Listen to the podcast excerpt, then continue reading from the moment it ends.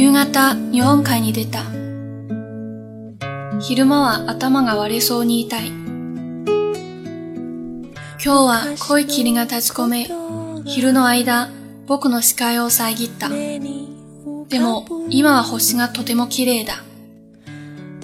覚えてる？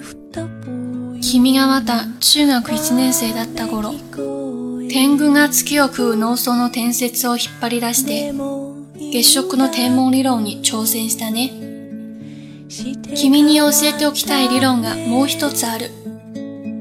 君は今見ている星の光が数億光年の彼方にある星から放たれてるって知ってるかい？わあ。数億光年前に放たれた光が今僕たちの目に届いているんだ。数億年前、台湾と日本は一体どんな様子だったろう？山は山、海は海。でもそこには誰もいない。僕は星空が見たくなった。移ろいやすいこの世で永遠が見たくなったんだ。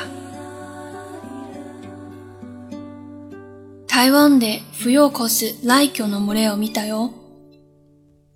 僕はこの思いを一匹に託そう。漁師をしている君の父親が捕まえてくれることを願って。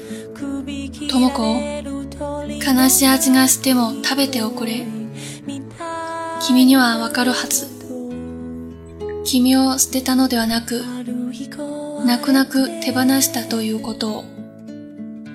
みんなが寝ている看板で低く何度も繰り返す。捨てたのではなく、泣く泣く手放したんだと。その子お父さ